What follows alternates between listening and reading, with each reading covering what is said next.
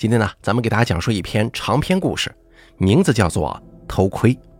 本故事作者南郎由大凯为您播讲。第一集。一九九九年，我第一次住进城西旅馆的时候，他还没现在这么出名。那年，他左边比邻县城第一家夜总会“天方夜谭”，右边遮遮掩掩的搭着门帘的是一家成人用品店。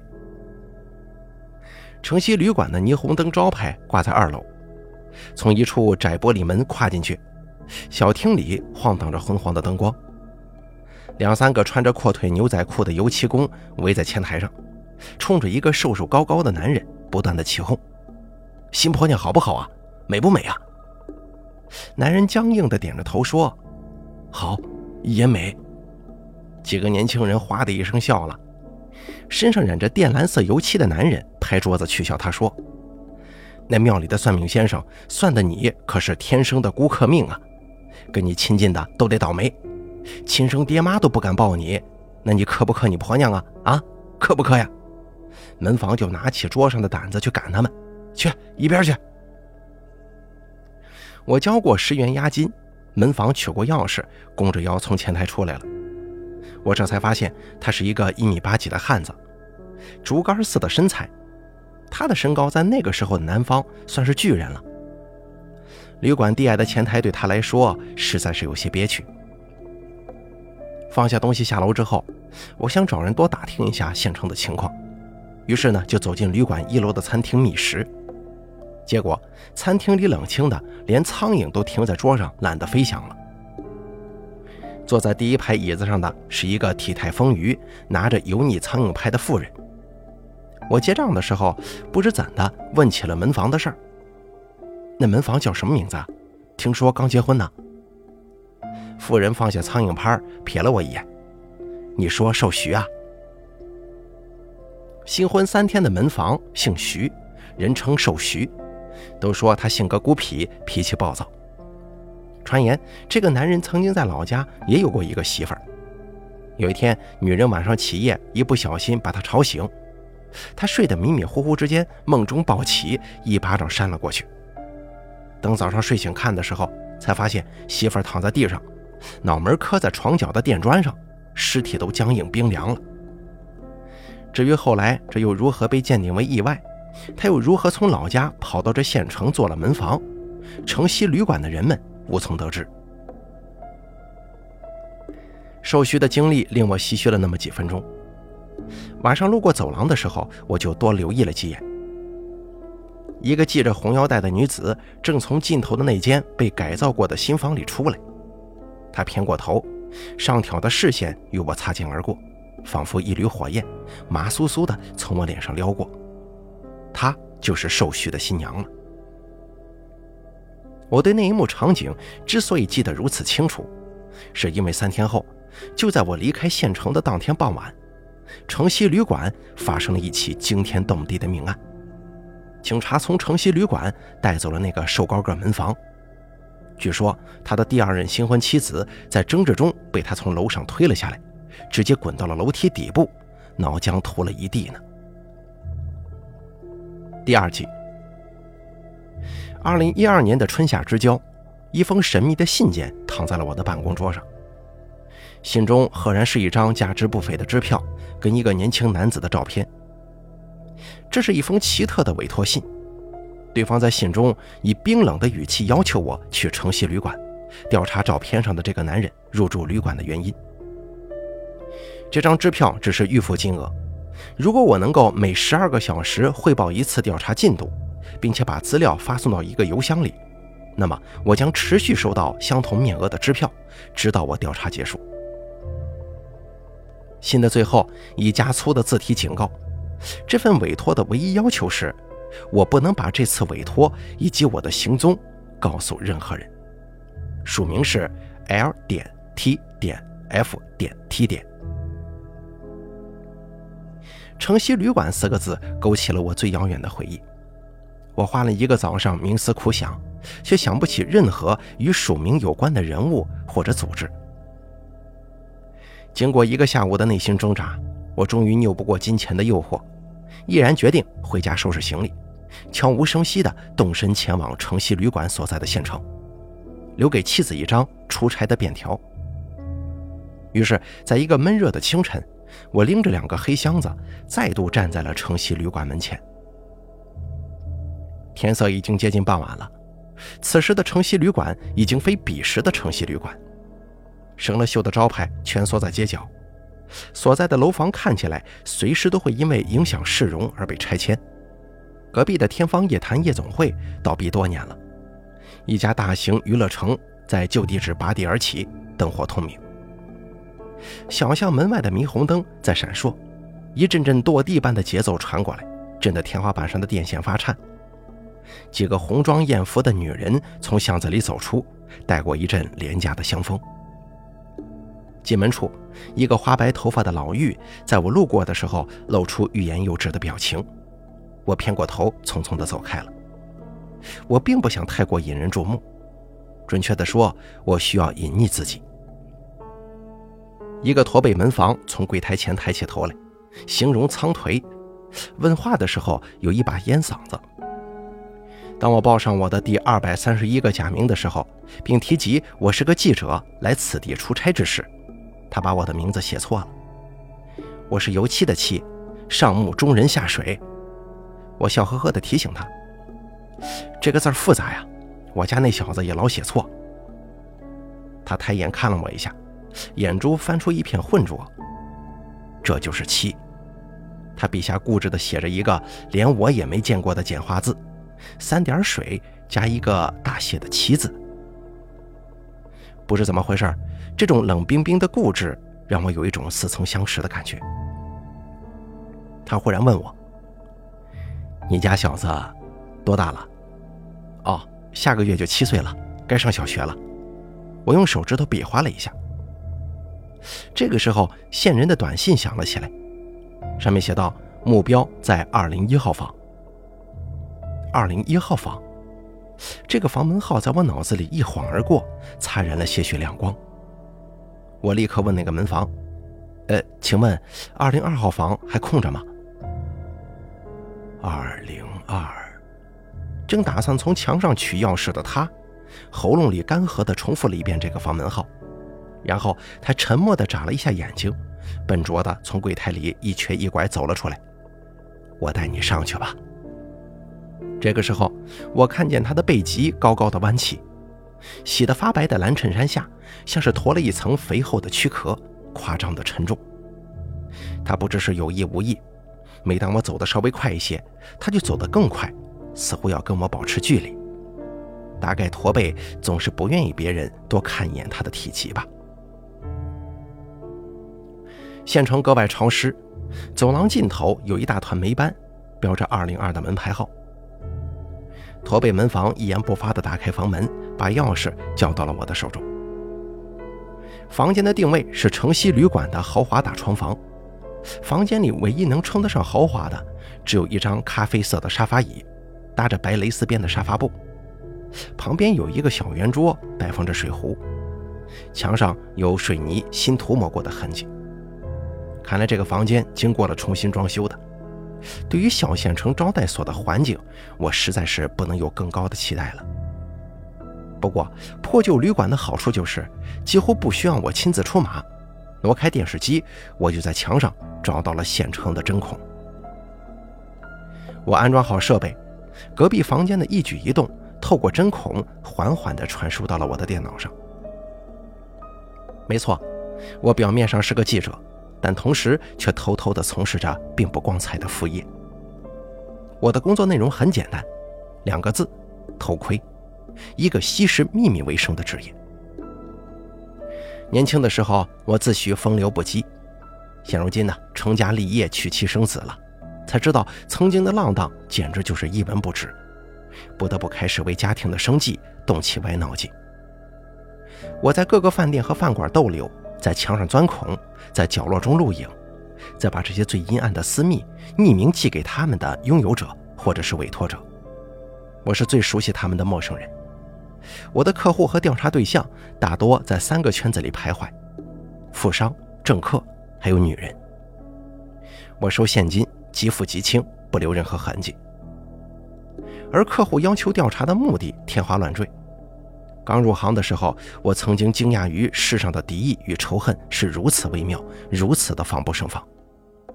那个时候，一个同行拍着我的肩膀说：“这个世上根本就没有无缘无故的恨。”没错，入行多年了，没有什么仇恨能够再令我惊讶。每一份新工作中，唯一出入意表的，只有那永不见底的人心。第三集，一个身材高挑、穿着休闲衬衫的年轻人正靠在床边读报纸，他身边靠着一个价格昂贵的公文包。年轻、英俊，甚至有些稚气未脱，与陈旧破败的城西旅馆全然格格不入。我不断的窥视着，而这次调查的对象，他的身份背景令我大吃一惊。许文川，二十一岁，是目前最炙手可热的手机应用游戏创作者。时代变了，从前我的目标都是秃头和啤酒肚。现在一个大学生年纪的男人，竟然也走进我的针孔摄像机了。一分钟可以赚上百元的年轻人，却偏偏住在五十元一天的小旅馆，为什么呢？又是为什么会有人花如此大的价钱来打听这个人的秘密呢？我摩挲着兜里的那封神秘委托信，还有六个小时，我就必须向我的委托人报告最新进展。可现在的调查对象却只是在房间里一动不动啊！就在这个时候，楼下传来了嗡嗡的争吵声。我探头出去，一个老人正抖着嗓子大声地跟门房争辩：“那个房间可不能住人呐！”门房似乎压低声音在解释什么，老人却更加激动了：“无论是谁，那是什么地方？你忘了吗？当年那家人，那个女的……”隔壁的年轻人似乎也听见了动静，打开门走了出来，好奇地望向楼下。楼下的老人抬起头来，正是门口试图招呼我的那个老妪。他看见从二零一房走出的许文川，忽然惊恐地睁大了眼睛。是，是他，他呀，就是二零一房的客人了。驼背门房没有察觉到老妪神色的异样，小伙子坚持要住那间房，老板亲自同意的。许文川隔着楼梯，善解人意地朝老太太笑了。老人家，您是想说二零一房不吉利，对吗？您大概不知道吧？我的业余爱好就是在各地搜集这种有神秘色彩的老旅馆。网上有人秘密爆料，这城西旅馆连续三年都发生了好几起旅客失踪的案件，这正是吸引我来这里的原因呢。胡闹啊！这真是胡闹！老太太瞪着许文川，眼中充满着不信任。这死了人的晦气房是你能住的吗？许文川丝毫不以为意，反而兴致勃勃地问道：“老人家，我可不信什么鬼神，您怎么说？是觉得跟十多年前这里发生的那起意外有关吗？”老太太气得满脸通红，说不出话来了。许文川眼见问不出什么，笑了笑，转身就回了房间。而我假装掩上门，却偷偷地继续观察楼下的动静。老太太沉默了好一阵，朝驼背摇了摇头说：“驼背，你糊涂啊！这岂止是不吉利呀？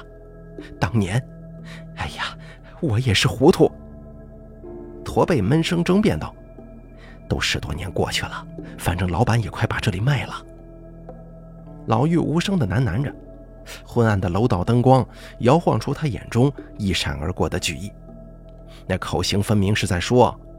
他一定是回来复仇的。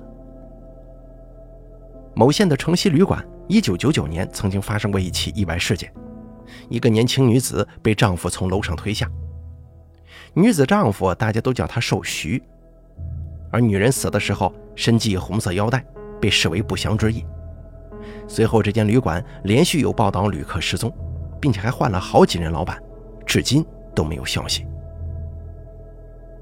我读着论坛上这一小段报道，忽然想起，当年那个女人回眸一瞥的地方，不就是二楼的尽头，现如今许文川所在的二零一房吗？这一系列失踪案件，说不定真的跟十三年前的受徐案有所关联呢。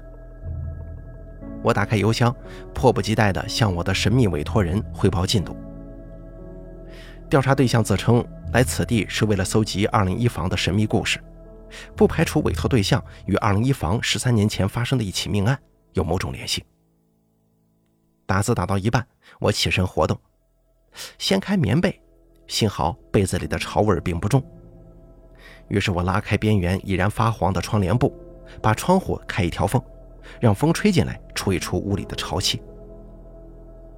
城西旅馆二楼临街。楼下就是车来人往的街道，对面有一栋小区楼，正对着那间蓝色的玻璃窗开了一半，有一个女孩正朝着窗外拧干头发。她无意之间抬头看了我一眼，大约是忽然对上了我的视线吧，吓了一跳，挽起湿漉漉的头发，吐了个舌头，对我做了一个充满了威胁意味的抹脖子的动作，然后又把窗户给拉上了。这个害羞又调皮的女孩令我莞尔一笑，于是我心情大好的又接着敲下了几行字。楼下的老妪和驼背似乎知道些什么，许文川跟城西旅馆的背后可能有着更复杂的联系。对了，老玉提到了一个关键词：复仇。向谁复仇？为谁复仇？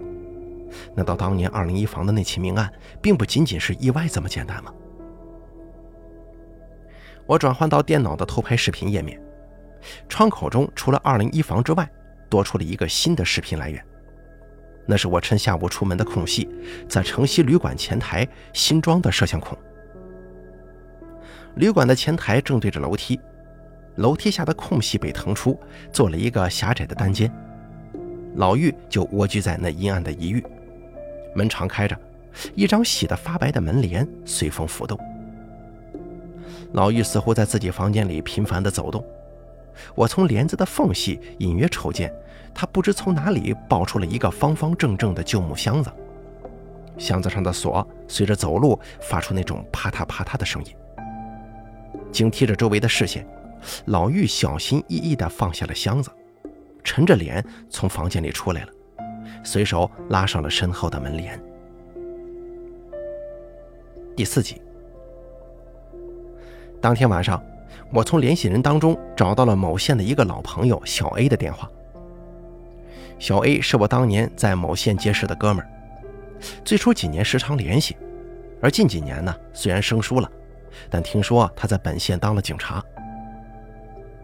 小 A 接到我的电话，显然十分惊喜，寒暄了几句，我单刀直入地向他问起城西旅馆的一系列旅客失踪案。那家旅馆还没倒闭呢。小 A 有些意外，他支支吾吾地说：“这案子不归他管，只知道从三年前就有人报案了，说有亲戚在城西旅馆入住之后就失去了消息。警队调查之后发现，原来城西旅馆已经发生过几起类似的案件，可是每一件到最后都是不了了之的。”我问道：“那么，一九九九年城西旅馆意外杀人案那个凶手呢？现在他在哪儿啊？”小 A 诧异地说：“你怎么又问起这案子了？啊，又？问他为什么会提到‘又’这个字？哎呀，不好意思啊。”小 A 在电话里那头陪笑说：“最近问起这个的还真不止你一个人，听说网上有人也提到那件事了。你说的那个是寿徐啊，他早就死了。我想想啊，啊，也就是三年前吧，病死在监狱里了。那那个女人呢？”她家里亲戚呢？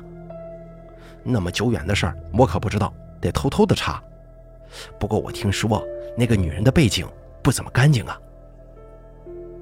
原来，寿徐来到城西旅馆不久，人们就发现天方夜谭夜总会里面有一个总是系着红腰带的女子，经常倚在旅馆门口跟寿徐聊天。聊着聊着，红腰带的女子有一天就提着一个编织袋进了寿徐家的门。也进了旅馆的门，堂堂正正在旅馆楼上租下一间小偏房住下了。都说寿徐捡了个女人回家，还传闻这个女人曾经在天方夜谭夜总会从事不正当职业。也有传说这个女人是个台商家里逃出来的太太。总之啊，来的是不干不净。意外发生之后，女人的尸体没有亲戚前来认领，而寿徐也在三年前病死在了监狱里。连续出事的城西旅馆最后就几次被倒卖，最新一任老板打算把城西旅馆拆除，重建成歌城的一部分。看起来这一桩桩往事也将随之简单结束。但是我却觉得，自己正从一个简单的偷拍任务，渐渐地走向一片丛林迷雾。夜幕降临，隔城终于安静了，唯有旅馆楼道间时不时飘来的低声絮语和琐碎响动，就像是羽毛一般细细地挠动着我的心，甚至脑中渐渐浮现出当年那个女子曾经轻柔地解开红腰带，在隔壁房间跟寿徐身躯交缠，然后那缠绵的景象又瞬间化作红白夹杂的一滩，红的是血，比一抹细腰带更艳丽。白的是脑浆，比丰满的大腿还要雪白。突然之间，我背上忽的一凉，有视线，有谁在看我呢？我猛地转头，只看到纱窗外无月的夜，漆黑阴雾。是我出现了错觉吗？被莫名注视的感觉挥之不去，我干脆起身坐到沙发椅上，靠着靠垫点燃了一根烟。电脑里的录影并未停止，摄像头里传来二零一房中昏暗的影像。可是不看不知道啊，这一看我却吓得连烟头都差点掉下来。他在做什么？只见许文川身着一件睡袍，直挺挺地站在房间中央，投下一道黑色诡秘的身影。他的嘴巴一张一合，仿佛在念叨着什么。并且最可怕的是，他的手中竟然握着一把亮闪闪的刀呢，仿佛是一尊暗夜的雕像。他保持这个姿势有十来分钟，偶尔会挥舞一下刀，令我心惊胆颤。我从未偷窥到过如此诡异的场景，不禁脊背冒出了冷汗，兜里的支票忽然变得沉甸甸了。我彻夜未眠。第五集。早上，我喝了一大杯咖啡，强打起精神。许文川后半夜躺回到了床上，还起了个大早。我偷偷尾随他到隔壁吃了一顿早餐，又见他夹着那个公文包进了一家手机店闲逛。怕引起怀疑，我就约小 A 出来见了个面。小 A 凑在我耳边说：“真是不好意思啊，你要我查的资料不能带出来。”昨天晚上，他偷偷跑回警局的资料室翻阅陈年卷宗，又打电话问了当年带他的老警察，关于受徐过失杀人的认定几乎是无懈可击的。可惜的是，一九九九年的警局系统非常落后，记录也不规范，案件调查后期有部分资料遗失了。我沉默片刻，试探性地问他，资料里有没有姓许的人物？他撇着嘴摇了摇头。那当年的事儿就没有一点可疑的地方吗？那就是个小案件，去了几个警察，问过当天在场的旅馆员工，也就没了。小 A 笑了笑，把警帽取下来扣到了桌上。也是怪了，当年协助办案的几个老民警，要么退休了，要么问起来也一个个的都挺回避的。回避？我嚼着其中的古怪。小 A 拍了拍我的肩膀说：“我说兄弟啊。”你到底在查些什么呀？我眼珠一转，说道：“我在写一篇报道，跟各种民间传说有关。”传说？小 A 恍然大悟，朝我挤眉弄眼：“你住的那个是出事的二楼吧？我有朋友，我有朋友之前也在那儿住过，一到半夜就总觉得有人一直在窥视他。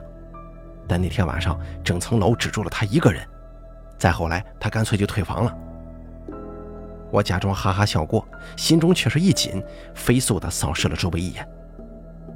事情变得复杂了，调查对象在半夜有奇怪的举动，意义不明，不知道是否跟城西旅馆的传说有关系呢？我一边打着报告，一边附上了两张昨天午夜的截图。不知怎么回事，打字的手有些颤抖。我已开始调查二零一房的旧案，案情有疑点。虽然目前没有发现与调查对象有直接联系，另外，许文川来了之后，我在旅馆员工的身上也发现了一些蹊跷。楼下餐厅的老玉似乎在调查对象到来之时感到紧张，昨晚一直在搬动箱子。他是旅馆建立以来工龄最长的员工，他会不会是在心虚什么呢？我不安地靠回沙发椅，一连串的失踪案、诡异的传说，再加上我亲眼目睹的奇景，难道说城西旅馆二楼真的闹鬼吗？不，无能的人才会崇尚鬼神之说。这旅馆一定是有人在装神弄鬼，试图在掩盖什么。是那个老妪，还是那个驼背呢？也许是许文川吗？我一定会查个水落石出的。想到这儿，我又在报告里加上了一个问句：鉴于事件的特殊性，如果调查对象出现人身危险，或者反之有伤害他人生命的倾向，是否需要我的帮助？如果需要，是否会有额外的酬劳？我的作风金钱至上，坦坦荡荡。完毕，发送。第六集。突如其来的敲门声打断了我的思绪。老妪抱着苍蝇拍，半眯着眼站在门外。我这个时候才发现，他的一只眼睛已经瞎了。他手上有一封浅蓝色的信，终于来了。这里很久没收到信了。老妪一边把信递给我，一边颤悠悠的自言自语：“也很久没听到过这样的声音了，你听，真好听啊。”我疑惑地张望一番。才发现，原来楼下人行道上有两个小孩在打闹，发出咯咯咯的笑声。这个妇人孤寡一生，年老膝下无子，见了小孩倒是格外喜爱，连衰老的眼中也绽放出了神采。他的眼睛还眯缝着，却听到啪的一声脆响，手里的苍蝇拍已经零秒出手了。我见过你，他说着。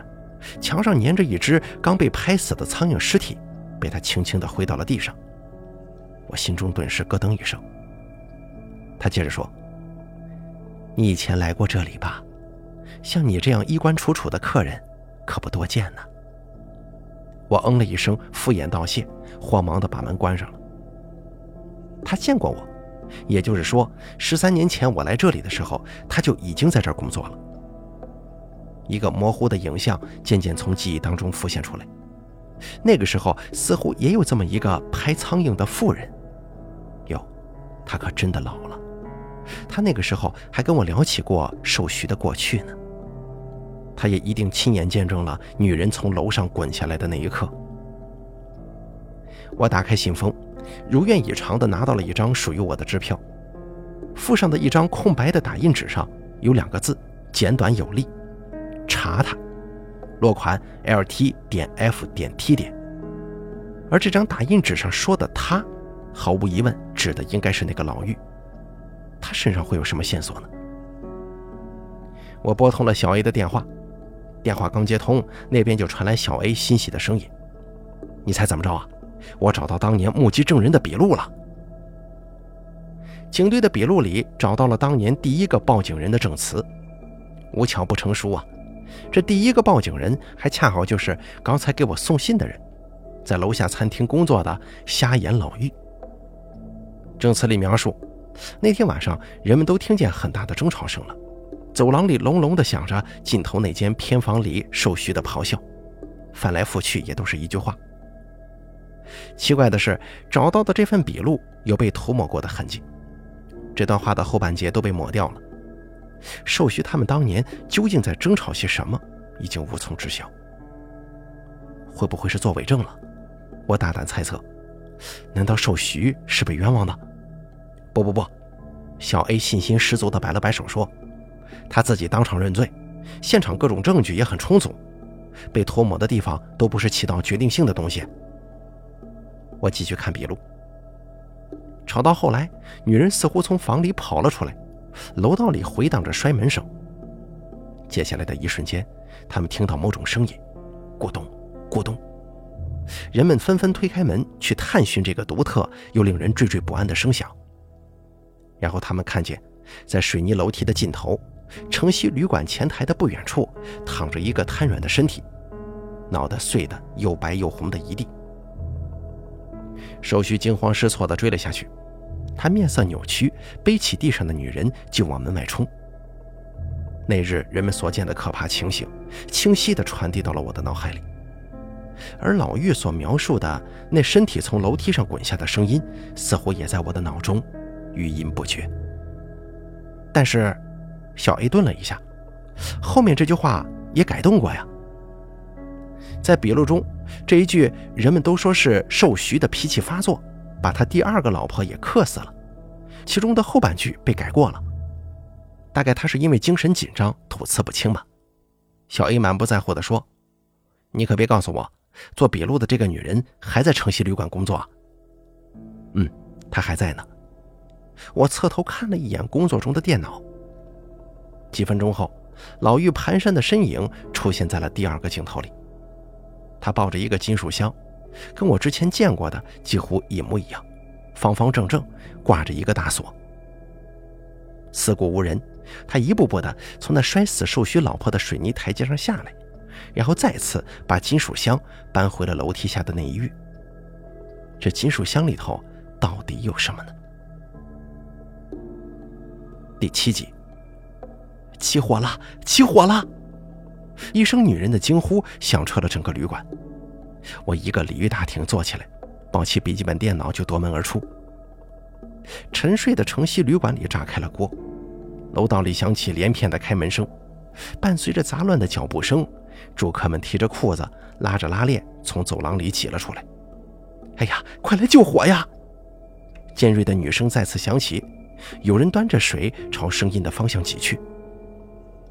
一楼楼道拐角处正冒出一股浓烟，一个衣冠不整的女子躲在人群里，朝我的方向抛了个媚眼。我向她不动声色的点头，五指搓在一起，比划了一个数目。她满意的抿嘴一笑。头钻进混乱的人群当中，溜掉了。快交给我！我顺势从人群当中接过有人递来的水盆，朝楼道处跑。楼道夹缝处，那扇白帘子背后传来老妪上气不接下气的咳嗽声。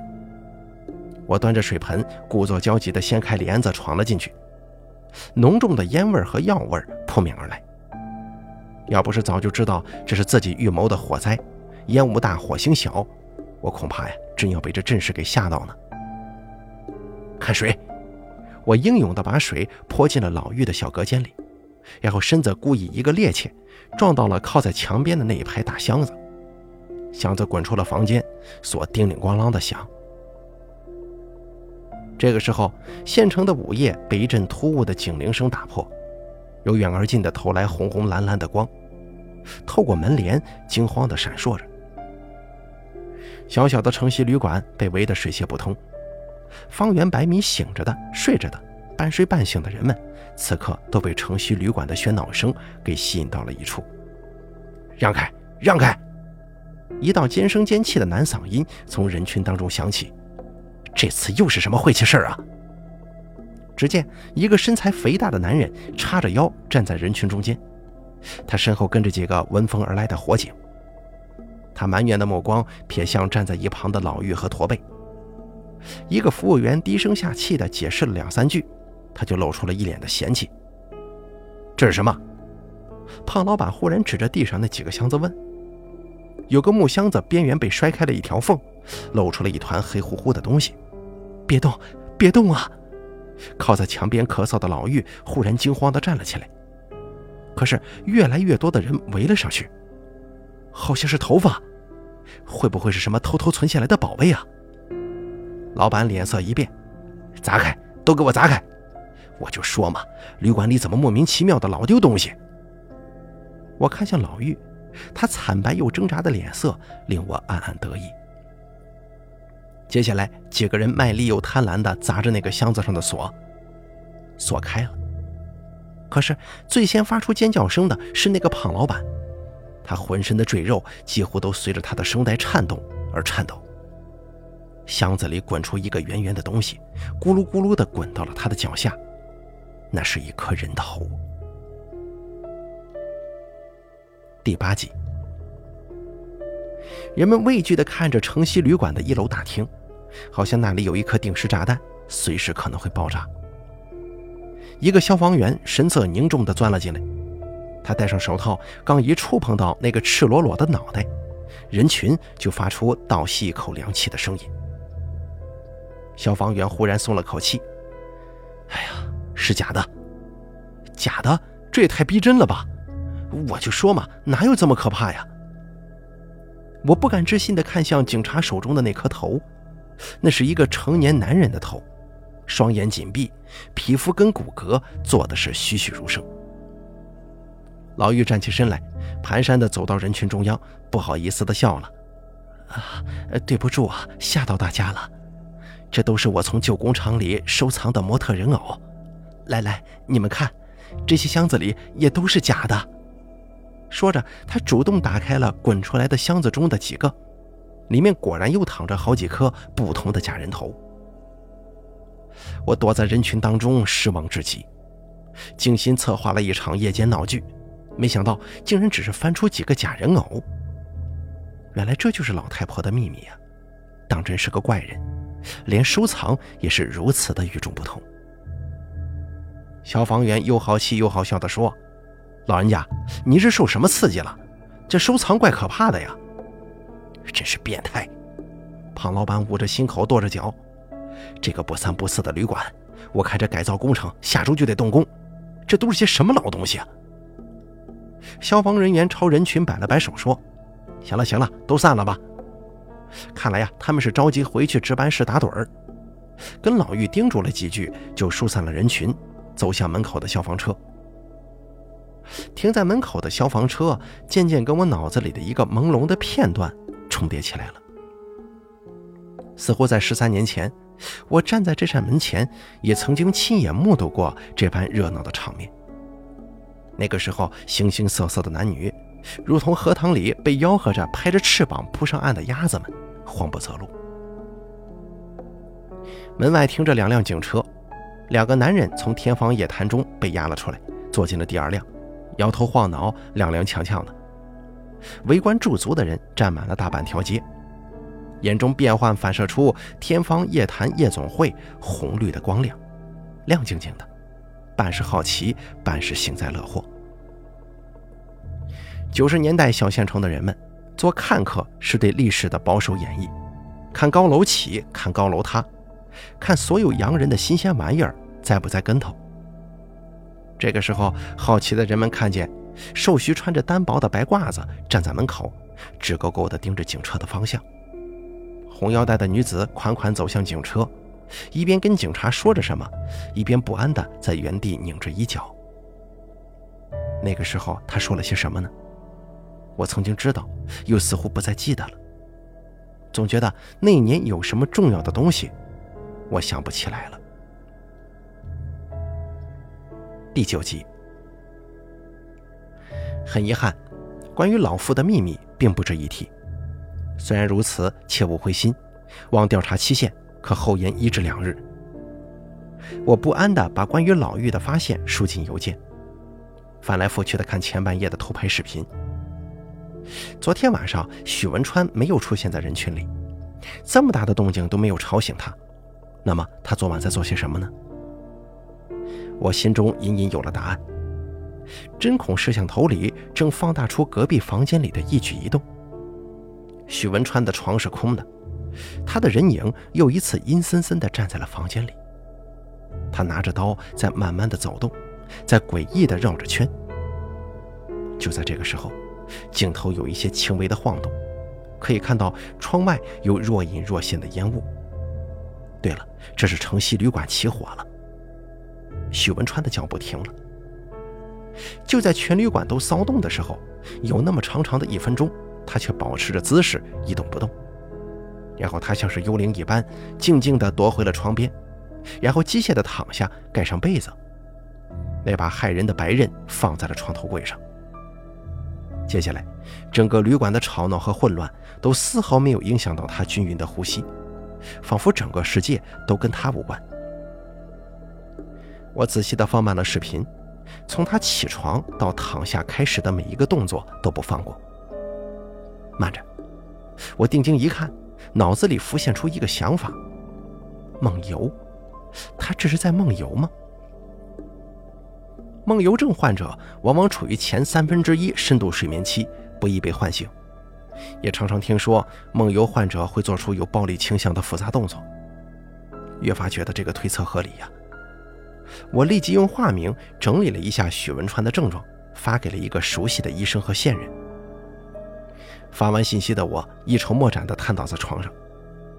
老妪的秘密不再吸引人，许文川的诡异行为也不再神秘，一切通往谜底的线索都变得平淡无奇了。难道说我要眼睁睁地看着到手的钱飞走吗？咣当一声巨响，令我噌的一下子坐起来了。紧接着，我又一次听到那个胖老板阴阳怪气的声音：“搬出来，把这些破玩意儿都先清理了。过几天咱们就得动工，不能再拖了。”我疑惑地探头出门，发现胖老板正指挥着驼背在二楼搬着什么东西。走廊尽头堆满了杂物。刚刚那声巨响，正是一个箱子掉到地上摔坏的声音，里面掉出了不少花花绿绿的玩意儿，布满灰尘。定睛一看，我才发现，这些呢都是古早的玩具，比方说坏掉的弹跳青蛙，少了轮胎的小卡车。奇了怪了，这旅馆里怎么还留着这些玩意儿啊？哦，我想起来了，我忍不住拍手大叫起来：“这以前有个小孩！”话还没说完呢，我就猛地住了口，因为胖老板跟驼背的脸色同时青了。就像我提到了一个不得了的禁忌一样。你看你大半夜的把客人都吵起来了。庞老板半晌回过神来，哼了一声，一扭一扭的走开，嘴里嘀咕着：“笨手笨脚的，过去多久了？你们怎么老舍不得扔啊？”驼背尴尬的走上前去，把这些东西都推进角落，而我则是迅速的退回房间，心还在砰砰直跳。没错。真是天无绝人之路啊！我竟然想起来了，十三年前我在城西旅馆见过一个小男孩，他每天绕着前台蹦蹦跳跳，有时候被寿徐背在背上，有时候围着那个妇人讨吃的。旅馆里人来人往，常常忙不过来，那个野小子没人管教，四处乱跑，好几次都被住客抱怨。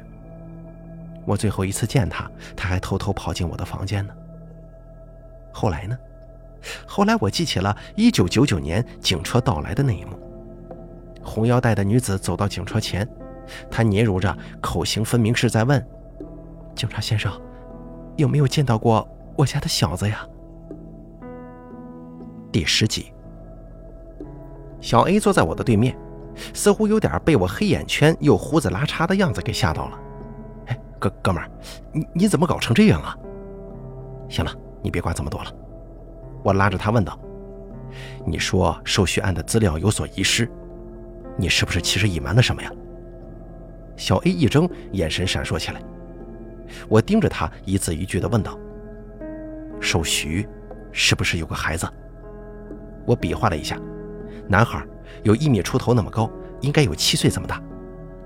小 A 终于有所妥协了：“有，那是他前妻的孩子。”那为什么后来关于这个孩子的资料全都没了呢？因为，因为那个孩子失踪了。失踪了，那老太太的证，那老太太她的证词呢？被涂抹的地方是不是其实也提到过这个孩子？小 A 垂眼下去，点了点头。寿徐案发生的那一晚，人们听见二零一房里寿徐的咆哮，翻来覆去也都是一句话：“给我找，给我把他找出来。”有人说孩子被偷偷卖了。也有人说孩子被变态给带走了。人们推测，这旅馆里最看不惯那个小孩的，当属他的后母，也就是寿徐的新婚妻子。人们也说是寿徐身上的煞气发作，把他儿子克没了，老婆也克死了。于是二人为此发生了激烈的争吵，女人被他不小心从楼上给推了下来。寿徐一个人在监狱里孤苦伶仃地蹲了十年。最后悄无声息地离开了人世，而那个七岁孩子的下落至今仍旧是个谜。我埋怨小 A 不够义气，你当初干嘛瞒着我呀？你到底想找些什么呀？小 A 言辞闪烁地说：“关于这个孩子的事儿没这么简单，除了我，你再也找不出第二个人敢提这个事儿了。你你就别查了。”哦，你们警察还有什么忌讳吗？放心吧，我只是忽然想起来问问。我怎么可能只是问问呢？越是忌讳，那就越意味着真相的至关重大。我凑近摄像头，眯缝起眼睛，一眨不眨地窥视着我隔壁房间。此刻的我欣喜若狂，如获至宝。我想，我找到十三年前失踪的那个孩子了。他曾经姓徐，现如今改名，谐音姓许，正活生生地站在我的镜头前呢。二零一二年，他二十一岁；一九九九年，他便是七岁，一点都不差。这十三年间，他去了哪里？在他身上发生了什么？这一切都是未知的。但是如果老玉说的没错，那么他十三年后的回归，正是为了找某个人来复仇的。这个人也许就是令他当年失踪的原因，也是间接造成寿徐家破人亡的罪魁祸首。这个人如果不是红腰带的女人，那么是谁呢？可能是当年路过旅馆的任何一个人呢。我开始在纸上记录下这几天偷窥许文川见到的与他接触的人，以及他可能联系过的人。为了我的下一张支票，我一定得想起来，一九九九年城西旅馆究竟还有什么人？许文川年轻有钱，却干净的一尘不染。他这几天除了在旅馆里待着，去市场调查，连酒吧都未曾去过，更别说去隔壁歌城找乐子了。他唯一有价值的宝贝就是那个公文包，片刻不曾离身。奇怪的是，他从来没有主动打开过它。没想到，除了我这样意外失眠的人，冷清的城西旅馆竟然还会有人在凌晨三点钟左右冲凉。这个与我不谋而合的人，正是旅馆那个驼背的门房。准确的说，是他的影子暴露了他。从最末尾隔间半耷拉着的帘子当中。我隐约认出了那个弯曲着的人形，帘子里的人影对着水龙头冲了好一会儿，然后费劲地从地上拽过一张矮木凳。他站上凳子，将隆起的背跟水龙头凑得很近很近，然后他轻微地转动着身子，从背上使劲挠着什么，简直像乌龟驮着半个人呢。我甚至有些低级的揣测。他是不是想这样日积月累的用水流的刺激让背变直呢？他掀开帘子出来拿毛巾的时候，我出于礼貌转头回避了。不知道他是否有看见我。我最后转回头去的时候，不小心看见了一个非常奇特的情景。那只是短短的一眼，我发现他背上确实是黑黄黑黄一片，好像是一张风干发皱后的人皮。绷在肋骨和长着竹节般的脊椎上，没有一丝的水迹。而他那驼着的厚厚的壳一般的背，居然随着他的动作从他身上脱离了出来，被放在了旁边的小架子上。我的天哪，他的驼背是假的！我像是窥破了某个不得了的秘密，心乱如麻，飞快地抓起衣物，悄无声息地离开了。第十一集，回到房间，我做的第一件事就是重新调出之前旅馆前台所有的偷拍视频。越看视频，我越是暗暗佩服这个驼背。不论多么繁忙炎热的情况，他都能够淡定自若地背着那块假体在旅馆前台工作。我在前天夜晚的视频中按下了暂停键，放大了画面。那是消防人员拿起模特脑袋宣布是假的那一瞬间。几乎所有人都同时露出了松了一口气的表情，只有驼背门房，他紧绷的身体语言和眼神透露出他格外紧张。他在害怕什么呢？他的伪装又是为了逃避什么？喂，小 A 吗？你再帮我找个人。我拨通那个熟悉的电话，我保证这回是最后一次了。电话那头传来小 A 无可奈何的声音，表示答应。当年的笔录里有没有城西旅馆现在的门房啊？我把驼背门房的名字和样貌大概跟他提了一下，没有。那个时候的门房不就是寿徐吗？我看看啊，笔录还留着的，有那个老太太，一个服务员，一个住客，还有一个油工，没了。一个服务员，一个住客，一个油工，这三个人之后去了哪里，在做些什么，都无从知道。他们中的一个会是现在城西旅馆的驼背门房吗？小 A 见我没有回音，刚想挂电话，我却猛地叫住了他：“哎，等等，怎么了？这个油工是做什么的？”小 A 嗯嗯啊啊的支吾两声，答不上来。我眯缝起眼睛：“是不是中间有一个字你不认识？这个字是不是三点水一个七？他是不是油漆工啊？”小 A 一拍手掌说：“哎，没错，你怎么会知道啊？”写油漆的“漆”这个字，用三点水再加一个大写的“七”，这么写“七”字，只有这个驼背门房了。真是踏破铁鞋无觅处啊！他居然也是当初的目击证人之一。一个油漆工，好端端的，怎么摇身一变又跑回来做了门房呢？油漆工，我思虑着。一九九九年，围在寿墟门口取笑他的，也是一群油漆工。那么，这个驼背门房很有可能是当初那群油漆工的一个。调查终于有突破了，推测许文川是当年寿徐和前妻所生的儿子，在意外发生之前失踪，由此造成意外的导火索。一个天才游戏创作者竟然是一个杀人凶手的儿子，这个情报想必对您很有帮助吧？至于许文川回来的原因，正如我第一个报道所推断的。是为了当年在城西旅馆的某个人复仇，这个人造成了他的家庭悲剧，而现在最大的嫌疑人正是驼背门房，他是当年的油漆工和目击证人，如今伪装成驼背回到城西旅馆，一定是谋生之余不得已而隐瞒。至于当年油漆工对许文川做了什么，虽然不在本次调查的范围之内，但只要你有需求有报酬，我也会不遗余力地查出来。我洋洋洒洒地打出一篇最新报告，递交出去。第十二集。于是，在来到城西旅馆的第四天，我同时收到了两封信。第一封信来自我的现任，他综合了医生的报告和许文川的背景调查，百分之九十肯定许文川有梦游症，还说曾经有小道消息传言，许文川确实见过几个治疗梦游症的专家。据说，像他这样带有暴力倾向的梦游表现形式，很可能是童年受到了某种刺激，长期处于心理紧张和压抑状态下造成的。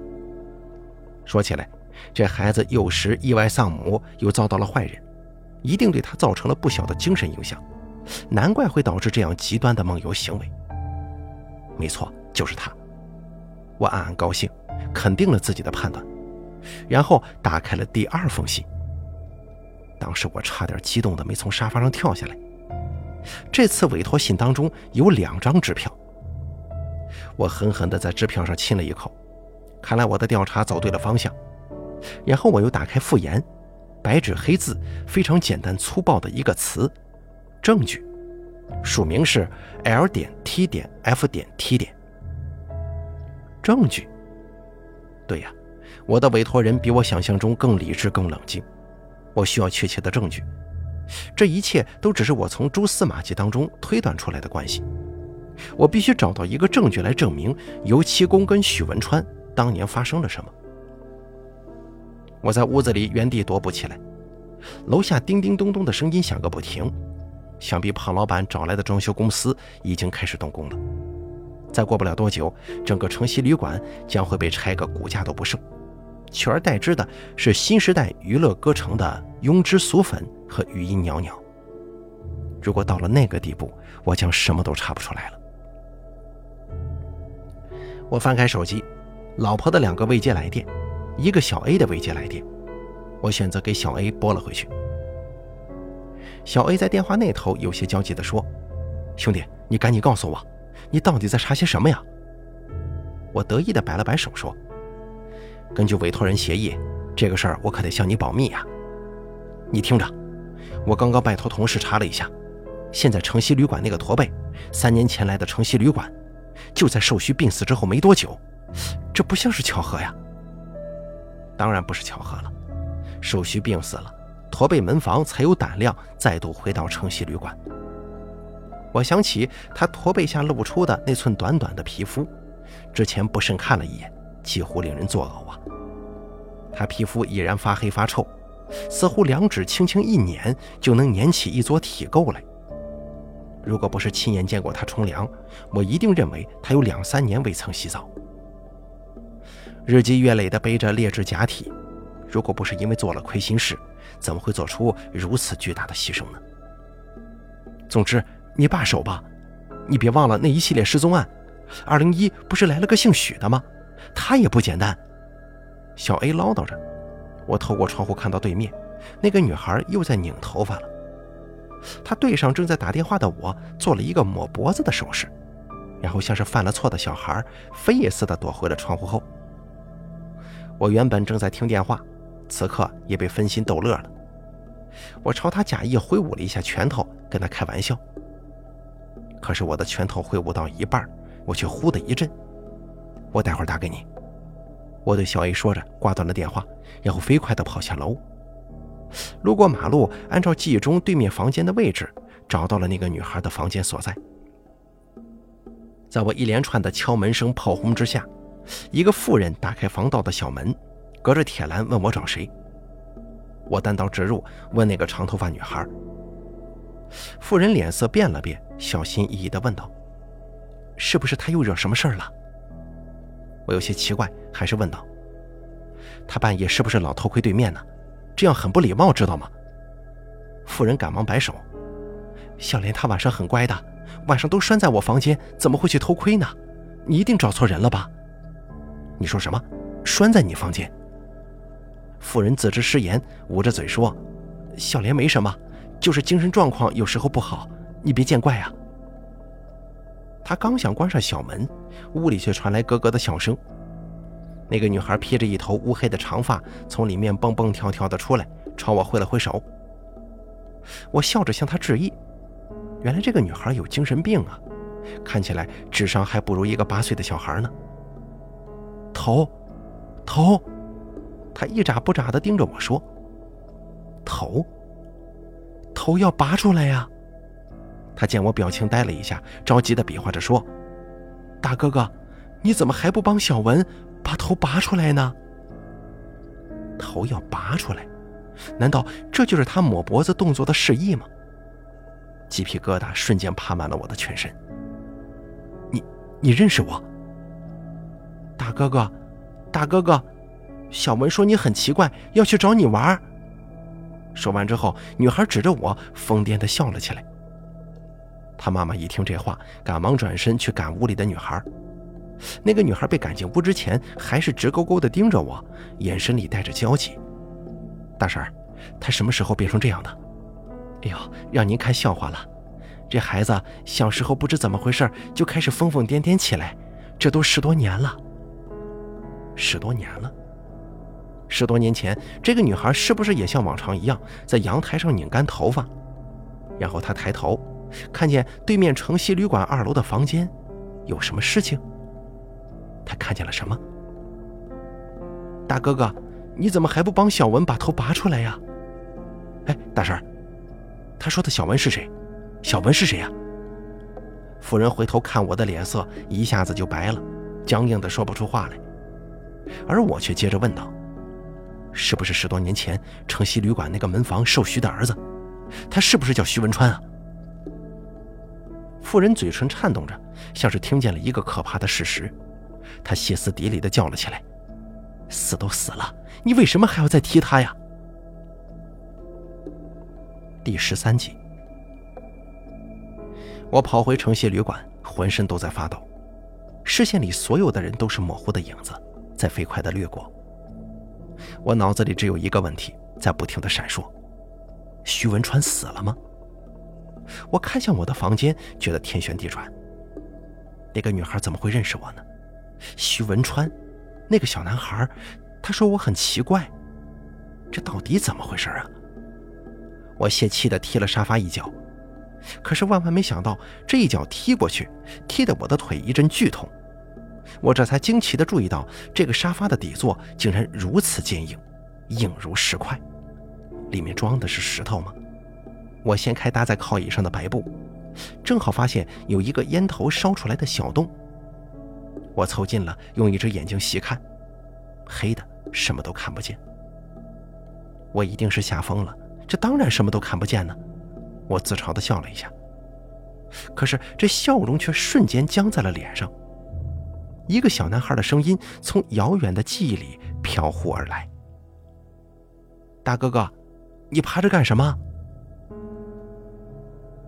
那是一九九九年，我住进城西旅馆的倒数第二天下午。当时我从趴着的墙上猛地站了起来，被这声音吓了一跳。我支支吾吾，脸红了，不知道该怎么回答这个突然闯入我房间的小孩。我该怎么回答他呢？难道我要告诉他，因为你的后妈太漂亮了，所以我忍不住在这钻了个小孔偷窥吗？难道我要告诉他，我刚刚看见了他爸爸跟他后妈的那档子事儿吗？我几乎可以想象到这个小孩张牙舞爪的在旅馆四处宣传“大哥哥在偷窥，大哥哥在偷窥”的可怕场景。我灵机一动，蹲下身子摸了摸他的脑袋：“嘘，你别吵。我告诉你，咱们来玩一个很好玩的游戏吧。”“什么游戏啊？”他歪起脑袋，眼睛闪出亮亮的光。这个旅馆里没有人定时照看孩子。一听说有人陪他玩游戏，他兴奋的不得了。这个游戏叫做间谍游戏。我是旅馆的大间谍，你是我的小间谍，你要帮助我捉住坏人。啊，你说怎么捉？你看这里有个沙发，后面是空的，你就躲在里面。上面呢，我用烟头烧了个孔，你就透过小孔偷偷的帮我监视着。要是有坏人闯进房间，你就大声叫出来啊！我站起身来，大哥哥，我呢现在要出去执行重要任务，你呀就在这儿帮我坚守阵地，好吗？我掀开沙发椅，拆开后面的板子，这个麻烦孩子不等我指挥，就兴致勃勃地躲了进去。大哥哥，交给我吧。他的声音隔着沙发传来，闷闷的。要安全回来呀。哈，一定。我哈哈笑了笑，拿起包就走出了门。后来呢？后来我出去逛了街，跟小 A 喝了啤酒，看完球赛，骂骂咧咧回到酒店。那个时候已经将近半夜了。那个麻烦小孩一定早就不知溜到哪里去了吧？那个孩子就是受徐的孩子徐文川吗？记忆被打断，我噌的一声站直了身子。有谁在看我？谁在偷窥？是谁呀？我大声叫着。不知什么时候，冷汗已经爬满了我的全身。沙发吗？我狠狠地推了一把沙发，把它掀到一旁。不，许文川一定没有死，否则隔壁的许文川是谁？老玉说的复仇又是什么？驼背门房又在掩饰什么？但是为什么所有人提到那个小孩，脸色都那么难看呢？庞老板也是，老玉也是，驼背也是，就连对面的那个女人也是。不他一定没有死。我猛地抓起桌上的支票，眼睛死死地盯住我的电脑镜头。他一定不能死，不然的话，我去哪里找这么多钱呢？要不然的话，我怎么跟客户交代？镜头里，许文川刚刚回到房间，他平静地解开外套，把公文包贴身放下，一如往常坐到沙发椅上，拿起了报纸。我眯起眼睛，心乱如麻。脑子里渐渐浮现出了一个十分疯狂的计划。第十四集，证据。我感觉到一股无比强大的冲动，督促着我必须证明许文川就是寿徐的儿子，必须证明许文川还活着。这股冲动比吃喝拉撒的本能更折磨，折磨着我的记忆和我的内心。但我硬生生的忍耐着。直到天黑，直到我亲眼见到许文川关上灯，躺到了床上。我不得不第一次越过我的职业底线，我要潜入他的房间，窃取那个他时刻不离身的公文包。我什么也顾不上了，答案就在公文包里，我坚信这一点。低头看了一下表，差不多已经过了平常许文川梦游的时间，今夜他大概不会再活动了。既然火灾都吵不醒这位天才，想必我的一点小动作也不至于打扰他的美梦吧。白天我已趁他不在，在他的门上做了手脚，要打开城西旅馆那老式的铁锁，简直轻而易举。我只用了一根铁丝就撬开了通往许文川的大门。夜色如薄雾一般笼罩在二零一房，影影绰绰。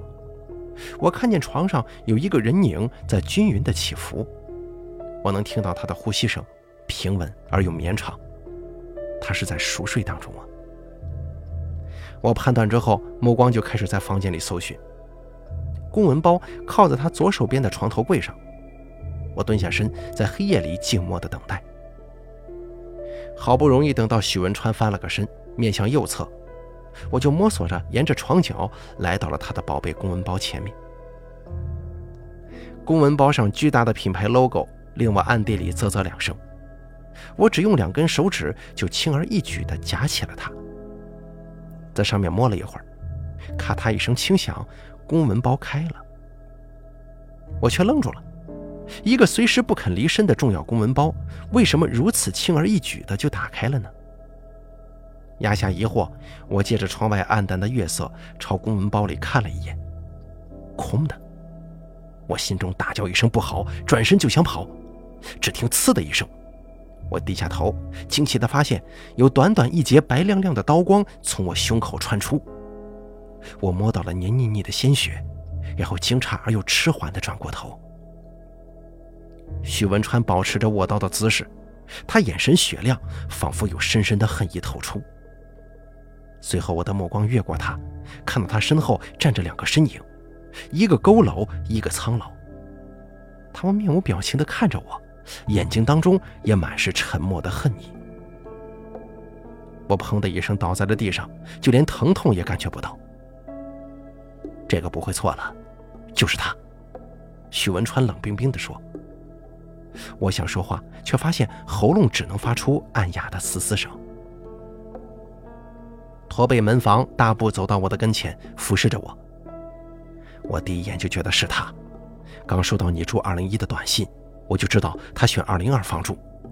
他一定是在当初的时候就住在二零二号房，所以才那么快就找到墙上的孔的。我在心底问：你怎么知道？旁边半瞎的老妪似乎看穿了我的问题，冷笑着说：“你在偷窥我的同时，我们也都在观察着你呀。”你能找到一个孔，我们自然也能找到另外一个。我一震，所以我曾经感觉到的视线并不是错觉了。我缓缓抬起手臂，指向他，又指向他，是他们，他们中的谁在偷窥我呢？许文川笑着说：“只有这样，我们才能随时注意你的动向。毕竟要引诱你上钩，也并不容易啊。”上钩。我的脑子无法运转了。我可是警告过你，那个房间可不能住人呢。老妪痴痴地笑了，然后模仿起当初第一天他说话时的口气。我身躯一震，没错，他的确说过那个房间可不能住人，但是他从来没说过那个房间是二零一房，他说的是二零二号房。他也没有说错。许文川眼中闪过一道凶光，我回来确实是为了复仇。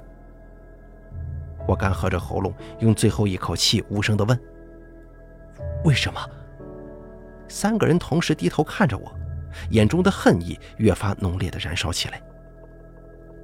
你还记得这个沙发吧？老于问道。他身旁就是那张沉得出奇的沙发。我瞪大眼睛。烟头孔是烟头孔，他们就是通过那个烟头孔在窥视我。似乎很满意我的表情，驼背接着问道：“那么，你还记得一个叫徐文川的孩子吗？”我点点头，又摇了摇头。我记得他，但是却不记得他最后去了哪里。你自己也是个当爹的人，你每天晚上怎么睡得着觉的？驼背激动起来。你知道我们在哪里找到他的吗？许文川咬牙切齿地说：“就在这张沙发里。”第十五集。十三年前，城西旅馆血案发生的那一晚，警察匆忙赶到，带走了寿徐，现场人去楼空，只剩下好心的妇人上楼收拾遗物。这个时候，他奇怪地看见对面那个常常跟徐文川一块玩的女孩在疯狂地向他招手，然后朝隔壁房间指指点点。他走到二零二房，走到那个女孩指着的沙发前，把沙发板一拉开。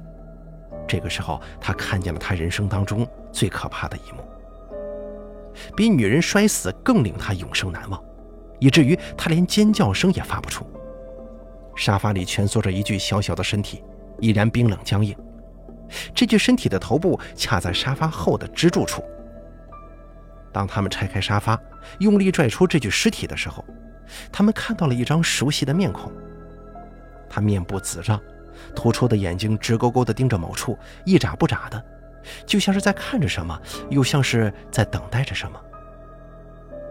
你不知道，那可怜的孩子，他没了娘，我比他亲娘还疼他呢。老妪那只干枯的眼睛中，仿佛也泛着泪花。我留着他所有的玩具，但我一辈子也不可能有孩子了。驼背重重叹了口气说：“是我对不起寿许，那孩子太野，他说要拜我做孩子干爹，我这个干爹却没能留意到那个孩子的动静。我们找你找了十三年，我们只知道是一个大哥哥把他塞进了沙发的。”行了，不用跟他多说了。唯有许文川冷静地打断道：“别忘了寿许给咱们的交代。他在监狱里的日子，无时无刻不在打听着当年曾经住在二零二房的那个男人。他走了，却给我们留下一个难题，一个名单。”老妪俯下身，瞎掉的眼睛似乎转了转，上面是他所记得的、调查到的所有客人的名字，跟你一样，有许多都是化名。不过，我们有的是耐心。他最后那句话压得特别低，压得我都喘不过气来了。难以想象，这三个处于社会底层又毫无缚鸡之力的人，居然能够把名单上的人一个一个的排查，最终锁定到我身上。现在我只是想问你，驼背恢复了最初那种固执冰冷的语调。这么多年了，你心中……有没有一点愧疚呢？我的意识已经在渐渐模糊不清，视野里无数人影在晃动。那个孩子死了吗？我一点也不记得，也一点不曾关心过。我并非选择刻意遗忘，然而那一日他躲在沙发后的去留，就如同公交车上被随意踩了一脚的陌生人的去留，我未曾放在心上啊。那个混乱的年代里，人们粗糙的活，又粗糙的死。时代的洪流卷得太快了，谁又会记挂着一个旅馆里野孩子的性命呢？看来他不行了。有个声音判定：我要死了吗？之前城西旅馆失踪的住客是不是都在他们的名单上？是不是都死在了他们的手中？可是如此拙劣的杀人手法，为什么警察竟然查不出来呢？我用最后的力气看了他们一眼。他们三个出奇的镇定，看着我的目光就像是看着案板上待宰的羔羊。脑袋归我了，老妪不由分说。驼背跟许文川商量，这回啊，四肢切得整齐一点，塞进背带才不容易被看出来。许文川拔出刀，又一次高高扬起。我忽然心中明亮，身躯大震。看到消防员举起假的木偶脑袋，驼背会紧张，是因为老妪收藏了多年的人偶盒子，是为了在几十个假人头当中藏一个真的。油漆工在寿虚病死之后，会背着厚厚的假体回到城西旅馆，而且一背就是背了三年，是为了在最后这一天将我的尸体背在他的背上，若无其事的继续装他的驼背，运送出去。这是酝酿了十三年的复仇啊！从我进入旅馆的第一刻开始，他们就都在演戏，骗得我好苦。我败了，一塌糊涂，但也心服口服。这世上的敌意与仇恨就是如此微妙，防不胜防，但从来不曾是无缘无故的。我的身体飘了起来，一个孩子的视线在默默地注视着我，如芒刺在背。既像是那个常常写错我名字的儿子在等我回家也像是那个徐文川在等我回到城西旅馆。民警 a 在城西旅馆前焦灼的徘徊着他的好朋友已经跟他失去联系好几天了。准确的说他的好友跟传说中的其他人一样从城西旅馆失踪了。打电话联系嫂子嫂子却比他更焦急。因为他的好友在走之前没有留下任何消息。城西旅馆此刻风平浪静，他的寿命就只剩下一分钟了。再过一分钟，胖老板就会一声令下，全部拆除。就像以往的调查一样，民警 A 没有在此地找到任何线索。据说当天晚上，老玉在搬他的假人偶。提起他的怪癖，人人都避之不及。据说门房也像往常一样在旅馆附近走动，驼着背走得特别慢。民警 A 深深地怀疑，曾经住在他好友隔壁二零一房的许文川先生。他悔恨自己没能在好友的最后一个电话里提醒他这一点。因为许文川曾用名许少强，三年前因为盗窃罪蹲过一年监。他所在的监狱跟寿徐是同一所。据说，寿徐主动结交许少强，两个人在监狱里成了好朋友。三年前，将死的寿徐亲自交给了他自己老家的一笔遗产和一封遗书，但没有人知道上面写着什么。后来，许少强出狱，改名许文川，打拼三年，误打误撞创业成功。最可疑的是，在许文川的房间里找到了一把刀。可惜许文川出事，他有梦游症的证明，甚至还发了两个视频，表示他梦游的时候有过持刀的暴力举动。就连对面楼上一个有些疯癫的女生也出来作证，说她当天晚上正好在洗头，看见了对面二零一房的动静，确实只有许文川先生一人，再无其他。民警 A 也有他的苦衷啊。